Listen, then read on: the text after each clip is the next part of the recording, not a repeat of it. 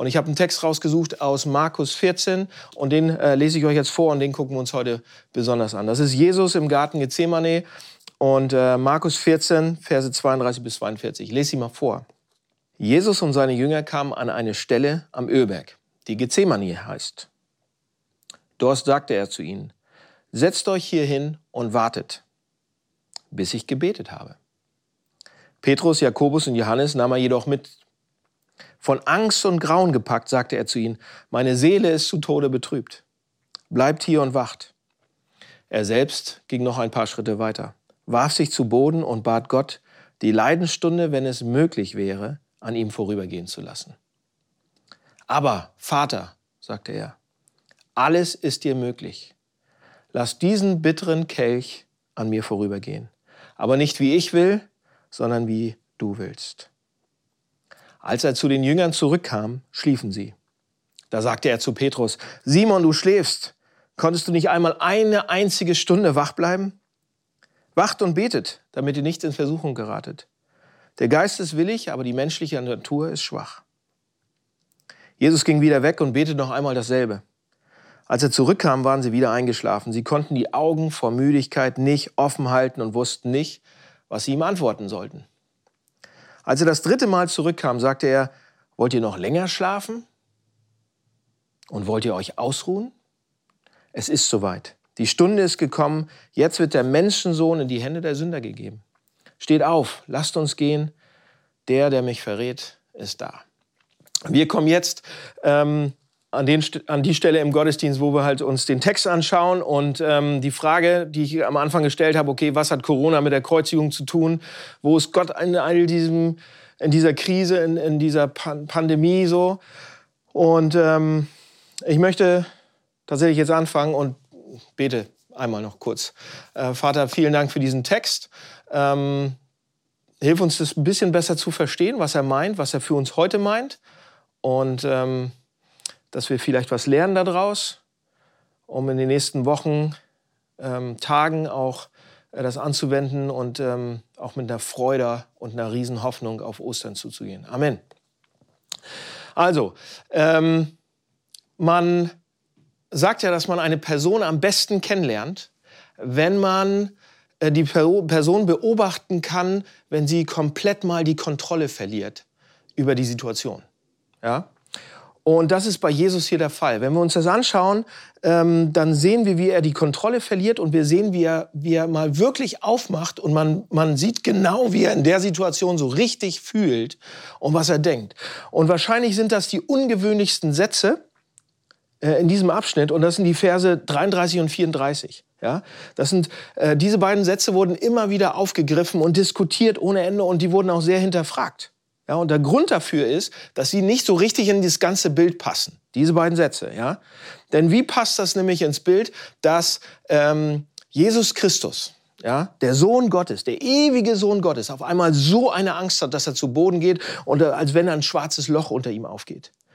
Und natürlich ist es nachzuvollziehen, wäre es nachzuvollziehen, wenn irgendjemand in so eine Situation kommt, ja, Einsamkeit, seine besten Freunde verlassen ein, ähm, man wird, Folter steht bevor und der Tod irgendwie, ähm, man weiß, dass man wahrscheinlich sterben wird. Irgendjemand hat Angst, aber das ist hier der Sohn Gottes, ja. Und viele Kritiker in den Jahren, viele Kritiker des Christentums, haben gerade diese Verse genommen, diese Passage und diese beiden Sätze, um das Christentum und auch Jesus Christus in Frage zu stellen. Und sie sagen, wieso hat der Sohn Gottes jetzt auf einmal solche Angst? Ist das überhaupt möglich? Ja? Bedeutet das vielleicht, dass Jesus Christus überhaupt nicht so göttlich ist, wie wir immer denken? Oder so stark ist, wie wir denken? Ja? Oder wie, so stark ist, wie, was für wie, wie, er so rüberkommt manchmal? Und ähm, weil bis zu diesem Punkt, wenn wir uns den Text angucken, wenn wir uns das äh, Markus-Evangelium angucken, bis zu diesem Punkt war, war, hatte er immer alles unter Kontrolle. Er war immer Herr der Lage. Er war immer cool. Er war immer, ähm, hatte immer alles im Griff. Nichts konnte ihn aus der Bahn werfen. Aber dann kommt hier Markus 3, äh, 14, 33 bis 34 und er verliert komplett die Kontrolle. Jesus geht zu Boden. Und der Text sagt uns an äh, Vers, 4, äh, Vers 33, dass er pure Angst hatte, Grauen und Schrecken ein Gefühl eigentlich, ähm, dass einem alle Kraft aus den Armen so geht. dass man wirklich nichts mehr dieser Situation entgegenzusetzen hat. Und er sagt, ich bin betrübt, ich bin bis zum Tode betrübt, Vers 34. Das heißt, es nimmt alle, diese Situation nimmt alle Kraft sozusagen aus ihm raus und er fühlt sich so in diesem Moment eigentlich schon, als wenn er jetzt schon sterben müsste. Und dann ist eben die Frage, die wir stellen können, die wir stellen müssen, wie kann das sein, dass dieser mächtige Gott, ja, dieser ewige Sohn Gottes, dermaßen die Kontrolle verliert? Wie kann derjenige, der gesagt hat, oh, ich bin gekommen, um alle zu retten, ähm, wie, wie, wie kann wie kann der denn noch jemand retten, wenn er so eine Angst hat? Oder wie kann derjenige, der sagt, ich bin hier, um euch zu trösten, wie kann der in so einer Situation überhaupt noch jemand trösten, wenn sein Trost komplett wegbricht? Und ich, und ich denke, die, die Antwort auf diese Frage ist sehr spannend, denn was, wir, was manche so als Zweifel an der Person Jesus Christus aufgebaut haben, ist in Wirklichkeit meiner Meinung nach ähm, eine der größten Stärken des Christentums. Ich möchte es euch zeigen was hier mit Jesus passiert, äh, kann, ich, ich glaube, das kann eine Riesenermutigung sein in unserer Situation gerade oder in Momenten, in denen wir durch solche Situationen, durch Ängste, durch Sorgen, durch Krisen durch müssen. Wo wir durch Situationen durch müssen, die einfach fast zu schwer sind, dass man sie alleine tragen könnte. Denk mal darüber nach. Ähm, wenn wir durch Zeiten gehen, wie diese gerade, oder durch andere Krisen, in denen die Dinge eben nicht so gut laufen, in denen ähm, nichts klappt, in denen es wirklich so fast auseinanderbricht alles, in denen ich leide, in denen ich hoffnungslos bin, in denen nichts passt. Und was ist unsere normale Reaktion auf Gott in dem Moment? Was sagen wir? Und ich denke, das ist normal, das sagen wir alle wahrscheinlich. Wir sagen, wo bist du denn Gott? Mann, wo bist du? Ja, oder wir sagen, in, in diesen ganzen Problemen, ich kann dich überhaupt nicht sehen. Wo bist du in meinen Schwierigkeiten? Wo bist du in meiner Einsamkeit? Wo bist du gerade? In meinem Leid, in meiner Hoffnungslosigkeit? Ich merke dich nicht. Gott, wo bist du? Und die Antwort, die uns so ein materialistisches, säkulares Weltbild geben kann, ist, es gibt keinen Gott. Du bist, eigentlich bist du ziemlich allein mit deiner Krise. Ähm, ja, Leid ist eine, eine Fügung des, des Schicksals oder Leid ist einfach Zufall. Ja? Und das, was du als negativ be, be, be empfindest gerade, das ist einfach so gekommen. Und am besten kriegst du das jetzt mal schnell unter die Füße, denn ehe du dich versiehst, ist dein Leben nämlich gleich wieder zu Ende. Das gibt uns, das ist die Antwort, die ein säkulares Weltbild gibt. Oder andere Religion, wie geben, was geben die für uns für Antworten? Auf die Frage, wo ist Gott in meinem Leid? Die sagen vielleicht, ja, Gott ist im Himmel, Gott ist im Paradies, Gott ist im Jahana oder im Elysium oder irgendwo, also irgendwas, was himmlisch ist, was aber weit weg ist. Gott ist unerreichbar fern. Aber hier in diesem Text, bei diesem Gott, bei dem Gott der Bibel, ähm, bekommen wir eine dritte Antwort, eine andere Antwort auf die Frage, wo ist Gott in meinem Leid? Nämlich, diese Passage bedeutet, diese Sätze bedeuten, dass es einen Gott gibt, der weiß, wovon wir reden, wenn wir, wenn wir ihm unsere Enttäuschung, unsere Krisen, unsere Hoffnungslosigkeiten sozusagen sagen. Dass es einen Gott gibt, der für den Leid oder Enttäuschung oder wirklich auch Schmerzen keine bloße Theorie sind, sondern, sondern der hat es selbst erfahren. Dem ist das selbst so, so richtig, der hat es schmerzhaft durchlitten. Seht ihr, ein Gott, der immer nur im Himmel ist der immer nur irgendwie nichts mit Leid am Hut hat, der vielleicht theoretisch irgendwas weiß über Leid und Schmerzen und so weiter, das ist, das ist, das ist wie, als wenn wir theoretisch wahrscheinlich über Feuer und Hitze philosophieren würden oder diskutieren würden. Aber erst, Leute, erst wenn man in die Berührung kommt mit Feuer und Hitze und ich mir mal die Finger verbrenne richtig, dann weiß ich, was Hitze ist. Und unser Gott hat sich mächtig verbrannt. Unser Gott ist in eine Situation gegangen, in der Leid und Enttäuschung und Krise, Schmerzen, davon wurde er überwältigt. Kein anderer Gott, keine andere Religion bietet das an. Forscht nach, guckt euch, das, guckt euch das genau an. Keine andere Religion würde es wagen, dass, dass Gott so tief in menschliches Leid, in menschliche Krisen, in meinen Dreck, in meine Hoffnungslosigkeit reinkommt. Also wenn ich Gott begegne, dann sagt er, ich habe das gleiche erlebt wie du.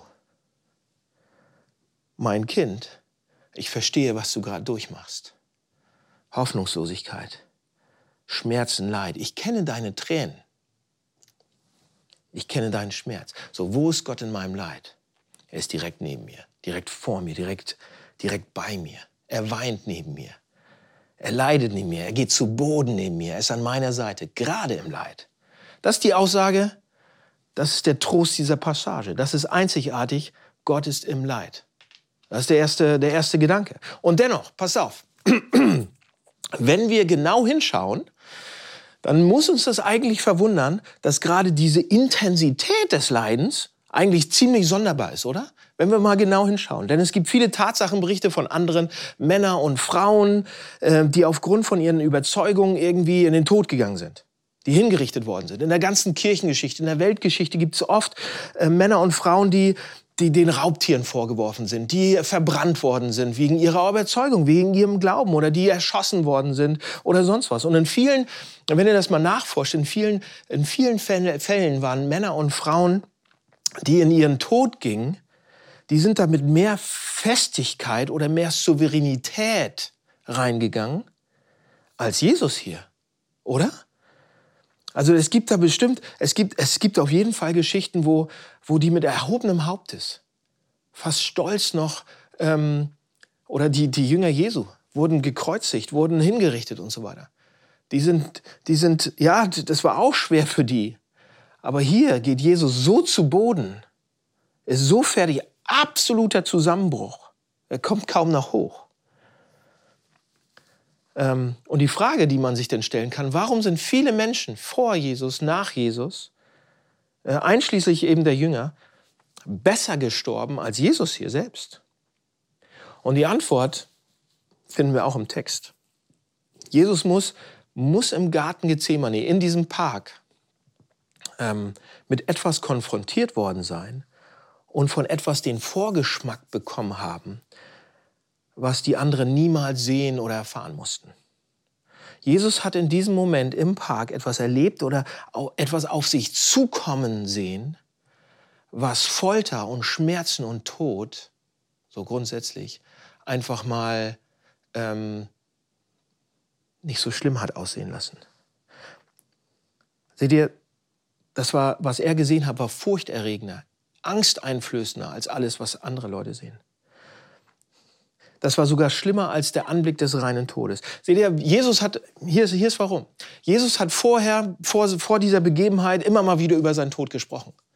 Ja, dreimal im, im Markus-Evangelium sehen wir das, da spricht er explizit über seinen Tod und er, er, er, er zwingt nicht einmal mit der Wimper. Ja? Oder Jesus war laufend auch in gefährlichen Situationen, im Sturm damals. Äh, Geschichte von letztem Sonntag und vorletzten Sonntag. Oder der Umgang mit todbringenden Lebrakranken. Oder er hat Morddrohungen bekommen von, von, durch seine Verfolger und durch seine Gegner. Und niemals auch nur das kleinste Anzeichen, dass ihm das irgendwie stören könnte. Ja? Er ist da absolut immer souverän durchgegangen, bis er hier in diesem Park im Garten Gethsemane sitzt und förmlich zerbricht. Schrecken, Grauen, das ganze Ding. Und die einzige Erklärung, Leute, die ich habe, ist, dass Jesus hier einen Vorgeschmack bekommt auf etwas, was viel schlimmer ist, weitaus schlimmer weitaus verstörender oder angsteinflößender als psychischer, physischer Tod und physischer Schmerz an sich. Und die Frage ist, was war das? Wovor hat er so eine Angst? Was war dieser Vorgeschmack? Und die Antwort gibt's hier äh, in seinem Gebet in Vers 36. Da steht, er sagt wörtlich, aber Vater, alles ist dir möglich, aber erspare es mir, diesen Kelch trinken zu müssen lass diesen Kelch an mir vorübergehen. Der Kelch ist mir zu schwer zu trinken. Diesen Kelch will ich nicht. Das ist, der Kelch ist das Problem. Der Kelch ist der Horror. Der Kelch ist der Schrecken. Der Kelch ist die. So, was ist dieser Kelch? Was ist das? Was ist in diesem Kelch drin? Warum redet er von diesem Kelch? Seht ihr, der Kelch im Alten Testament ist ein ganz klares Symbol, ähm, das, wo auch immer der auftaucht, in der ganzen Bibel, ist das ein Symbol für den Zorn Gottes. Ja, für den Zorn Gottes. Gottes Zorn über Ungerechtigkeit. Und das ist egal, ob sozial, politisch, gesellschaftlich, persönlich ist. Alle Referenzen, die wir im Alten Testament dafür finden zu diesem Kelch, äh, beziehen sich auf den Zorn Gottes als, und das ist verheerend. Ja? Und Jesus sieht diesen Kelch auf sich zukommen, sieht im Prinzip da rein, kann da reinschauen und sieht das und kämpft damit. Und er schaut hinein in diesen Kelch und er sieht all die Kriege,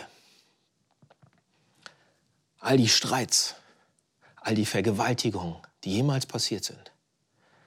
All das Dunkle der menschlichen Seele, die, den Tod an sich, Krankheiten, Pandemien, Neid, Geiz, Stolz, Egoismus, das ganze Programm, alles kommt da auf ihn zu. Und in diesem Moment, in dem Jesus äh, äh, dieser, diesem Kelch alleine gegenübersteht und er am dringendsten eigentlich jemand braucht, der, der kommt und seine, mal, mal ihn auf die Schulter klopft oder sonst irgendwie, der bei ihm steht, der sagt, du musst da nicht alleine durch. Und in diesem Moment, wo er diesem Kelch entgegen gegenübersteht und eigentlich so seine, die schützende Hand von seinem Vater braucht, sieht er auf zum Himmel, will beten, will mit seinem Vater in, in, in Kontakt kommen. Und, ähm, und er sieht den Himmel nicht offen. Und er findet keinen Trost. Er sieht nur die kalte Schulter Gottes. Schneidende Gerechtigkeit, Gottes Zorn. Er sieht nicht den Himmel, nach dem er gesucht hat, als er dort betet und versucht, irgendeinen Trost zu kriegen, sondern er sieht direkt in die Hölle. Direkt in die Hölle, die er nicht gesucht hat. Und das ist weit verstörender als, und weit beunruhigender als irgendwie psychische Schmerzen, physische Schmerzen und physischer Tod. Ja? Und hier ist die Frage, wenn wir das so lesen und diesen Kelch da uns angucken und Jesus bricht zusammen wegen diesem Kelch. Warum gibt der himmlische Vater Jesus, bevor es richtig losgeht, diesen Vorgeschmack? Warum das Ganze? Ist es nicht ein bisschen gefährlich, den Sohn das vorher zu zeigen? So, ja? Und, und am besten noch in dem Moment, in dem keiner hinschaut. Jesus ist allein. Die Jünger schlafen, die Soldaten sind noch nicht da, keiner ist da, die sind auf dem Weg. Jesus hätte einfach weggehen können. Jesus hat das gesehen und hätte einfach weggehen können. Aber genau das ist der Punkt. Jetzt, als er da reingeguckt hat, wusste er absolut, was es ihn kosten würde. Er wusste absolut, was auf ihn zukommt. Gott hat ihn absolut wissen lassen, was es ihn kosten wird. Jesus bekommt in diesen Versen Vorgeschmack darauf, damit er weiß, worum es geht bei dieser ganzen Angelegenheit. Und Jesus entscheidet sich trotzdem, da zu bleiben. Jesus entscheidet sich nicht wegzugehen. Und damit, Leute, ist dieser Moment im Garten Gethsemane eigentlich der größte Akt menschlichen Gehorsams in der Weltgeschichte. Es wird zum größten Moment von Integrität, die ich mir vorstellen kann. Was hier passiert, mag in mancherlei Hinsicht vielleicht mit dem Zorn und mit dem Kelch schwer verständlich sein. Ja, und wir, wir finden das vielleicht auch nicht ganz gut. Aber in Bezug auf diese Wahl, die Jesus treffen muss da und die er trifft, ist es eigentlich leicht zu verstehen, oder? Jesus hatte genau zwei Optionen in dem Moment. Ein bequemer, ein vorteilhafter Weg, der falsch für uns wäre, mit katastrophalen Folgen für uns. Oder auf der zweiten Seite ein absolut herausfordernder, harter, unmöglicher Weg, der aber richtig war, der, der für uns richtig ist. Ähm, mit wahrscheinlich großartigen Ergebnissen am Ende. Und pass auf, der eine oder der andere denkt jetzt, okay, Daniel, hast du gut erzählt, ja, das Ganze mit der Integrität und Jesu Gehorsam und so weiter, aber diese ganze Sache mit diesem Kelch, diese ganze Sache mit Gottes Zorn, das, ist, das, das mag ich nicht. Das ist mir eigentlich eher fremd. Ich habe da auch keine Lust drauf. Können wir nicht irgendwann mal aufhören von Gottes Zorn und von so einem, zum, können wir nicht lieber von einem liebevollen Gott reden? Ja? Ich, ich, ich hab, das ist ein fremdes Konzept. Sind wir da nicht schon weiter heutzutage, als von so einem Gott des Zorns zu reden und so weiter? Und eigentlich, eigentlich müssten wir da heute doch schon lange angekommen sein, dass wir nicht mehr darüber reden müssen. Und ich würde sagen, ja, das, ich kann das verstehen. In gewisser Weise ist es verständlich, aber ich möchte versuchen, euch zu zeigen, warum ein, nur ein liebender Gott nicht genug ist. Ja? Warum nur ein liebender Gott so eigentlich sogar eine Katastrophe wäre und es sehr viel Sinn macht, dass wir einen Gott haben, der gleichzeitig liebevoll ist und gleichzeitig gerecht. Der gleichzeitig unglaublich lieb ist und liebevoll und aber sehr, sehr zornig ist auf einige Sachen. Pass auf, warum, warum ist das so? Seht ihr? Liebevolle Menschen, ja, Leute, die mich lieb haben, werden nicht trotz ihrer liebevollen Art ärgerlich, sondern aufgrund ihrer liebevollen Art. Nicht trotz, sondern aufgrund ihrer Liebe für jemand anders. Pass auf, hier ist ein Beispiel. Ähm, meine Frau und ich sind leidenschaftliche Wintersportler. Und wir waren äh, mit einer Gruppe vor einigen Jahren, als wir noch keine Kinder auch hatten, waren wir mit äh, Freunden in Norwegen zum äh, Skifahren und Snowboarden. Meine Frau ist unglaublich gut, super Skifahrerin, super Snowboarden. Ich bin nur so an einem Brett immer festgekettet. Ähm, und wir fahren halt nach Norwegen. Und ich hatte den Winter davor äh, einen, einen, relativ kleinen Unfall, großen. Auf jeden Fall hatte ich hier eine Titanplatte drin, merkt man immer noch. Die ist zwar jetzt draußen, aber merkt man immer noch am Schlüsselbein. Und ähm, wir fahren halt in Norwegen. Ich mit dieser Titanplatte, jetzt natürlich ein Helm und ein Rückenschutz und so weiter, alles dran. Und wir fahren. Und ähm, wir fahren in den Funpark rein. Und ich überlege nicht groß, die anderen springen alle. Meine Brüder sind dabei, die springen natürlich auch höher und weiter. Habe ich gesagt, das kann ich auch. Und ich fahre an, so richtig schön den Berg runter. Na, 360 vielleicht heute nicht. Eher so ein 720 schaffe ich nicht. Aber ich fahre los und ich spring. Und meine Frau wird so emotional und so wütend, so zornig, so wütend, weil sie sich. Warum? Weil sie es nicht. Warum wird sie so wütend auf mich in dem Moment? Seht ihr, echte Liebe führt dazu, dass unter Umständen jemand sogar noch ärgerlicher wird als jemand, der keine Liebe für mich hat. Ja? Ich, wenn ich mich da geschmissen hätte und hier noch mal raufgefallen wäre, wäre hier alles kaputt gewesen. Mit acht Schrauben drin und so weiter. Und sie weiß das. Und ich fahre trotzdem, aber sie, sie macht sich solche Sorgen, und wird so ärgerlich, weil sie mich so liebt und weil sie nicht möchte, dass ich mich, mich verrenne oder mich kaputt mache.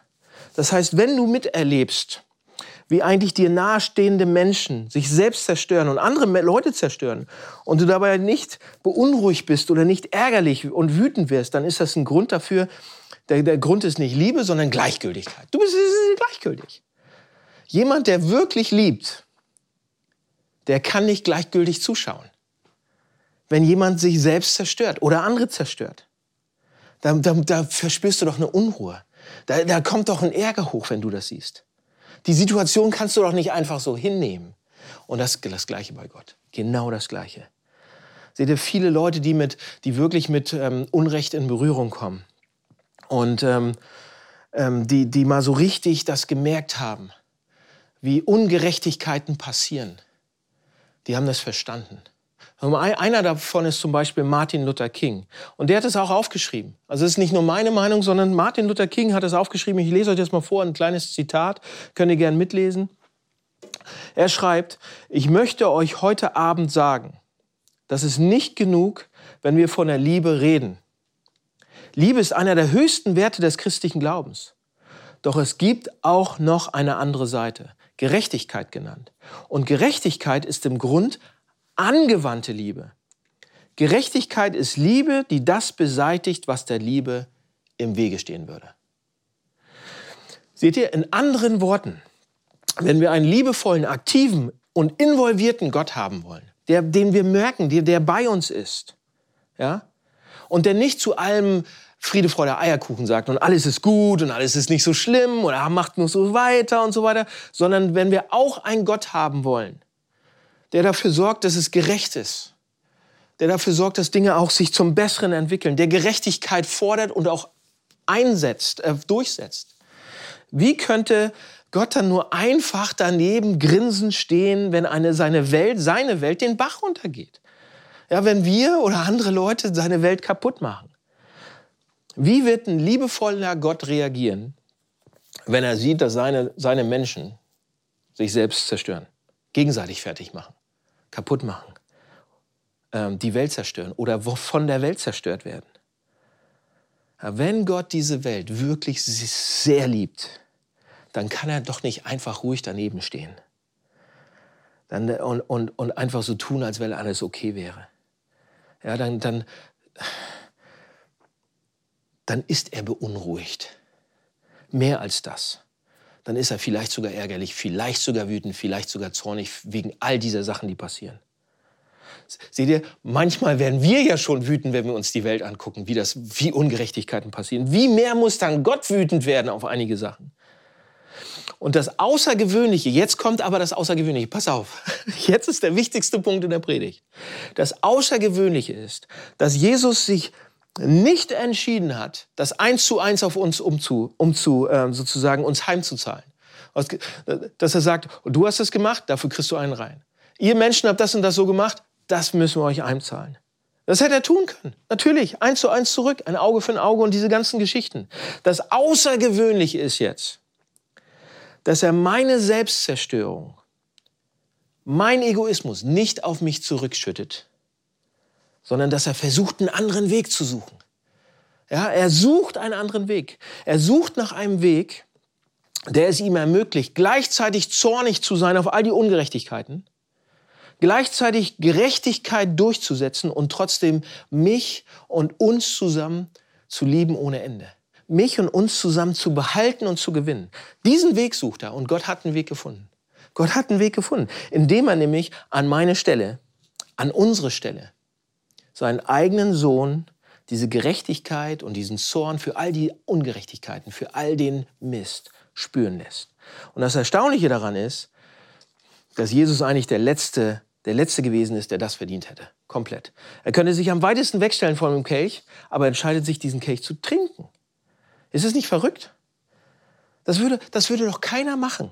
Keiner würde diesen Kelch, von dem ich vorhin erzählt habe, freiwillig trinken. Aber, aber Jesus nimmt diesen Kelch. Warum? Warum macht er das? Warum? Aber ich bin beim letzten Gedanken. Aus Liebe. Aus Liebe. Nur wenn ich jemanden liebe, kümmere ich mich nicht um die Konsequenzen. Seht ihr? Äh, wenn ich jemand liebe, der in irgendwo in Australien wohnt oder in Neuseeland und der bräuchte mich sehr, dann würde ich alle Summen für dieses Ticket ausgeben, wenn es dann wieder möglich ist, um dahin zu fliegen. Und ihr würdet es genauso machen. Wenn ich jemand liebe, dann kümmere ich mich nicht um die Kosten, die das auf. Und genau das gleiche hat Christus auch gemacht. Er hat diesen Kelch getrunken, genommen aus diesem einen Grund. Nicht, weil er ihn verdient hätte, nicht, weil er ihn wollte, er wollte ihn nicht. Das lesen wir hier ganz, er wollte ihn nicht, sondern aus Liebe. Liebe ist das, was ihn motiviert, weil er uns liebt. Weil er, weil er lieber sich verlieren würde als uns. Seht ihr? Und das hat er zu un unendlichen Kosten getan. Und wenn wir das sehen, wenn wir das verstehen, anfangen zu verstehen, ja, dass die Liebe ihn dazu gedrängt hat, diese ultimative Liebe. Und wenn wir da hinkommen langsam, dass wir das verstehen, dann ist, Leute, wenn ihr das, das auf der Zunge zergehen lasst, dann ist das die Liebe, nach der wir uns das ganze Leben gesehnt haben. Ja, keine Familie, kein Freund, keine Mutter, kein Vater, kein Partner, keine Ehepartner, keine romantische Beziehung kann, das, kann uns möglicherweise so zufriedenstellen wie das hier. All diese Lieben in unserem Leben werden uns, werden uns enttäuschen, aber das hier nicht, diese Liebe nicht. Und wenn wir das mal kriegen, wenn wir das sehen, vielleicht, wenn wir das annehmen, wenn wir sagen, die möchte ich haben, vielleicht werden wir dann fähig sein, dem Vater auch zu vertrauen in unserem Leid, in unseren Krisen. Fühlt ihr euch gerade verlassen? Fühlt ihr euch allein und verlassen? Gott hat mich nicht verlassen. Gott hat euch nicht verlassen. Ja? Fühlt ihr euch vielleicht so, als wenn ihr sagt, oh Gott hat mich aber verlassen, Daniel. Falsch wenn er dich nicht unter diesen Umständen, die wir gerade be be beschaut haben, verlassen sollte? Warum sollte er dich jetzt verlassen? Jesus äh, wurde doch absolut von Gott verlassen, damit wir nicht mehr verlassen sein müssen. Vielleicht fühlen wir uns mal so, aber er ist da, er ist dicht bei uns. Oder fühlst du dich vielleicht schuldig und denkst, ach meine Güte, ich bin der Letzte, den Gott lieben könnte. Guck mal mein Leben an. Und mein Gott hat mich komplett aufgegeben. Der wird mich nicht mal mit, mit einem Auge angucken. Seht euch das hier an. Wenn er dich nicht aufgibt, wenn er die, sich selbst in die Hölle stürzt, um dich zu bekommen, wenn er selbst alles aufgibt, um dich zu bekommen, wie sollte das, das bisschen, was du letzte Woche in deinem Leben falsch gemacht hast, zwischen euch stehen? Er hat bezahlt, er hat alles geregelt. So, und wenn wir das sehen, wenn wir das verstehen, was machen wir jetzt? Was machen wir jetzt? Letzter Gedanke. Die Antwort ist ganz einfach. Gib ihm alles hin. Die Antwort ist, gib dich selbst hin. Wo willst du sonst sowas finden? So ein Einsatz, so eine Liebe. Und die Antwort auf diese Liebe kann sein, liebe ihn zurück. Wertschätze ihn zurück, respektiere ihn zurück. Das ist die Herausforderung dieses Textes, eigentlich die Herausforderung von Ostern. Gottes Leiden für dich, Gottes Gehorsam für dich, Gottes Liebe für dich. Es gibt keine bessere Zeit eigentlich, um das anzunehmen, als die Osterzeit, als diese Pandemiezeit, um dahin zu gehen und sich lieben zu lassen und zu lieben. Lass mich beten. Vater, vielen Dank für diesen Text. Vielen Dank für diese tiefen Worte. Vielen Dank, dass du an unserer Seite bist. Und vielen Dank, dass äh, wir das jetzt ähm, uns daran erinnern können und feiern können, dass du uns liebst und dass du alles tust, damit du bei uns sein kannst. Alles getan hast. Vielen Dank dafür. Amen.